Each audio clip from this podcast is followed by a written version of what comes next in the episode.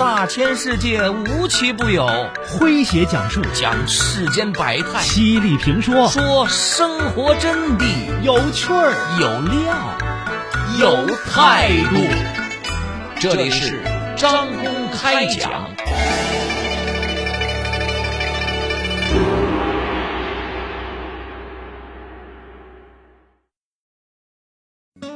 婚姻出了问题，需要像身体出问题一样去找医生治疗吗？答案显然是肯定的。婚姻治疗在国外已经是成熟的行业，而婚姻治疗师更是一种成熟的职业。在中国，从事婚姻治疗的人也有很多，只不过。许多人是以情感咨询师兼心理咨询师的身份出现的。来听今天张工为各位讲述挽救婚姻，你要找对婚姻治疗师。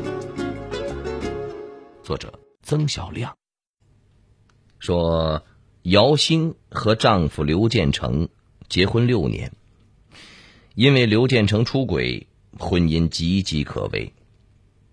后来，他们找到了一个婚姻治疗师，希望借助专业的力量，让这段婚姻走出困境。婚姻治疗师首先通过角色扮演的方式，来让夫妻二人明白对方在婚姻中的需求和立场，就像一部微电影所展示的那样，一个妻子。每天回来之后，面对焦头烂额的家务，还有哇哇大哭的孩子，心里对回家就躲在卫生间里打电话的丈夫，升起了很多的怨恨。而影片的另一个镜头中，下班回家，正准备迈进家门的丈夫，其实很小心的在外面接了一个难缠的客户的电话。他不想把不愉快的心情带回到家里。而回家之后，他偷偷的躲在卫生间里接电话，并不是和人暧昧，而是不想让这份工作中的烦躁影响到妻子，影响到家人。微电影以不同的镜头切换的方式告诉我们，在婚姻中，夫妻二人经常没有看到对方真实的存在，没有看到对方爱自己的举动和表现。所以产生了种种的误解。在姚兴和刘建成的婚姻治疗的案例中，姚兴需要看到丈夫希望有独立空间的愿望，刘建成也需要看到妻子渴望更多承诺和缺乏安全感的心理。婚姻治疗师让他们明白了彼此的需求之后，还要看到。他们为什么在婚姻中有这样的表现？找出原因之后，婚姻治疗师就要帮助他们建立更好的、健康的婚姻相处模式。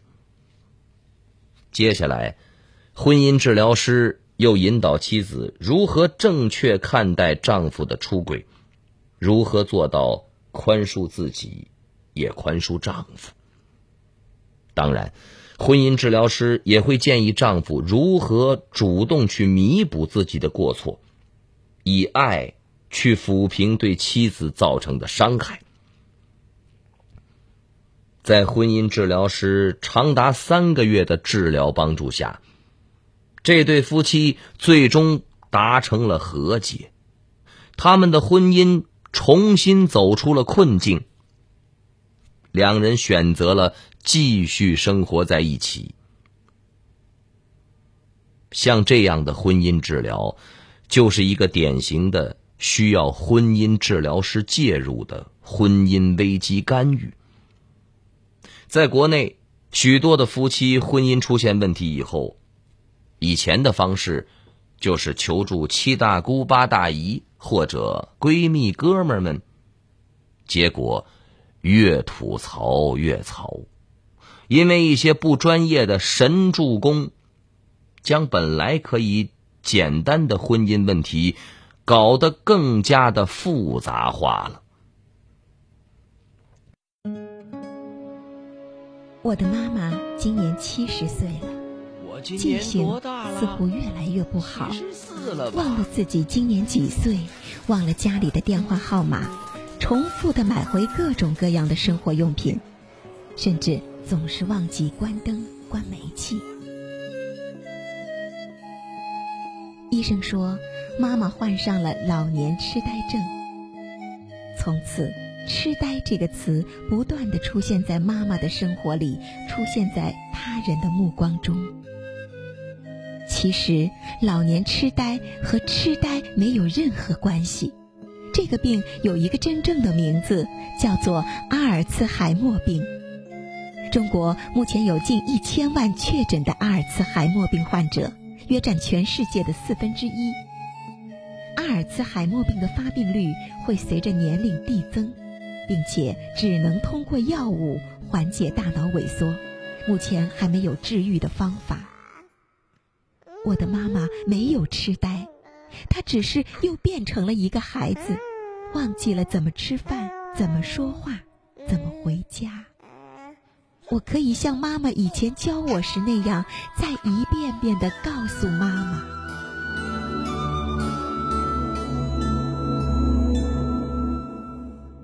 我不希望我的妈妈被人误解、被人歧视。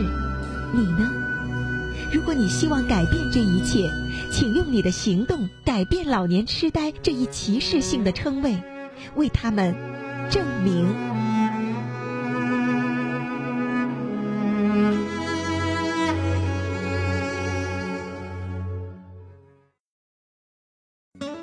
婚姻出了问题，需要像身体出问题一样去找医生治疗吗？答案显然是肯定的。婚姻治疗在国外已经是成熟的行业，而婚姻治疗师更是一种成熟的职业。在中国，从事婚姻治疗的人也有很多，只不过。许多人是以情感咨询师兼心理咨询师的身份出现的。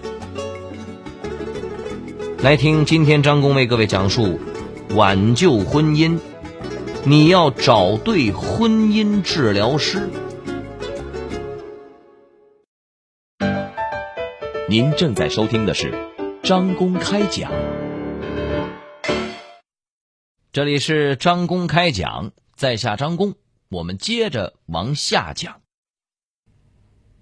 我们说，在国内，婚姻治疗的市场需求很大，但是目前在婚姻治疗领域，因为没有统一的认证规范等，导致鱼龙混杂的情况，那也是非常的普遍的。一类是主打类似情感挽回、婚姻修复等业务的情感教育或咨询公司。据业内人士估计，此类公司在中国有近五千家，尤其是在北上广深等这些地方遍布啊。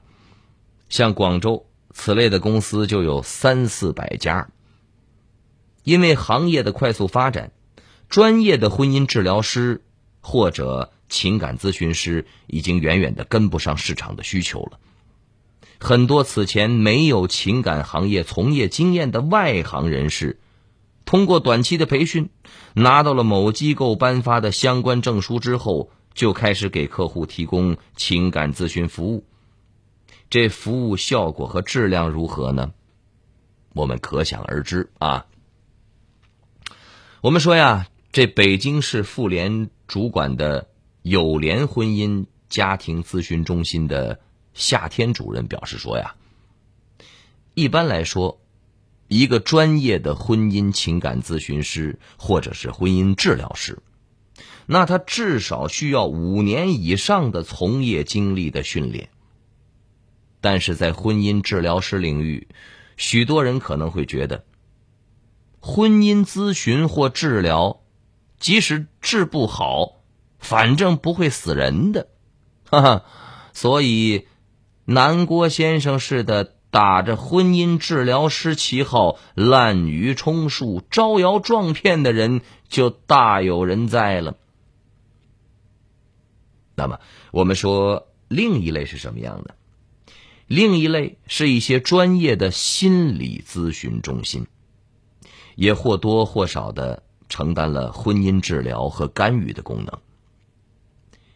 已故的北京中日友好医院心理医生李子勋，就是一个业内公认的婚姻治疗大师。在国内，这样一批知名的专家还有。白燕义、朱建军、曾奇峰、武志红、杨凤池等人，他们都经过扎实的心理咨询专业的学习和训练，并且有过足够时长的个案咨询的实践。孩子他爸，今天天气好，我们去郊游吧。好啊。我这就去开车，先把空调开起来。开车，开车，你就知道开车啊？平时不都是开车的吗？所以双休日才要少开嘛。汽车尾气里的一氧化碳、碳氢化合物什么的，既危害健康，还污染环境。少开一次车，就是为环保做贡献呢。嘿，老婆大人境界很高啊！别给我贫，看看你自己的肚子，该减减肥了。我们今天啊，就骑自行车吧。遵命，咱们给车也放个假，低碳出行。出发喽！我骑我的小自行车。少开一次车，少一点尾气污染，低碳环保，你我共同的责任。婚姻出了问题，需要像身体出问题一样去找医生治疗吗？答案显然是肯定的。婚姻治疗在国外已经是成熟的行业。而婚姻治疗师，更是一种成熟的职业。在中国，从事婚姻治疗的人也有很多，只不过，许多人是以情感咨询师兼心理咨询师的身份出现的。来听今天张工为各位讲述挽救婚姻，你要找对婚姻治疗师。您正在收听的是张公开讲，这里是张公开讲，在下张公，我们接着往下讲。我们说，如何找到适合自己的婚姻治疗师？如何不被鱼龙混杂的婚姻咨询市场所误导、欺骗？那就显得尤为重要了。在这儿，我张公也建议。当你决定找婚姻治疗师来挽救、来救助自己陷入危机中的婚姻时，您首先要去看自己所选择机构的品牌诚信度和服务专家的过往的履历，啊，要看看这家机构是否会经常被客户投诉，是否有过许多不诚信的记录。当你致电他们咨询的时候，他们是否关心？收费，甚至对你婚姻问题的关注，这都是关键点啊。而对相关机构派来的服务你的婚姻治疗师啊，要查看这位专家的履历是否被过度包装，他的年龄是否足够成熟，具有对婚姻和人生的一定的阅历，那他是否具有专业的培训经历？有没有专著或者是论文的发表？他是否有足够的服务时长的积累？显然，越能满足我张工上面说的这些条件，您所选择的婚姻治疗师也就越靠谱。那接下来，当你选择了这个婚姻治疗师的服务之后啊，他是否？能够制定足够让你信服的治疗方案，是否遵循了婚姻治疗师的职业道德？他的观察是否敏锐？他判断婚姻的问题是否一针见血？他有没有独特的婚姻治疗的技巧和方法等等？同时，在服务你的过程中，他是否有足够的耐心？他有没有共情的能力？他有没有专注的倾听？他有没有不偏不倚，在夫妻双方的倾诉时，站在裁判员的角度，公正而得体？而后在服务完之后，你们的婚姻问题是否得到了根本性的解决好转？你们的婚姻是否被拯救？或者说，最终你们通过他的辅导和帮助而选择了友好的分手呢？朋友们，在国内，虽然婚姻治疗还是一个新兴的行业，但是随着物质生活水平的提高，人们对婚姻生活的质量要求也随之提高。对于小确幸式的生活方式和心理精神幸福感，有各种更高的要求。时代呼唤更多的专业婚姻治疗师的出现，帮助人们提升婚姻幸福的质量，降低年复一年增长的离婚率啊！好朋友们，以上就是今天的张公开讲，为您讲述的是挽救婚姻，你要找对婚姻治疗师。在下张工，感谢您的锁定和收听。明天同一时间，张工将继续为您讲述。明儿见。记录大千世界。刻画众生百相，演绎世间故事，诠释冷暖人生，品百家情，道天下事儿。这里是张公开讲，咱明儿个接着讲。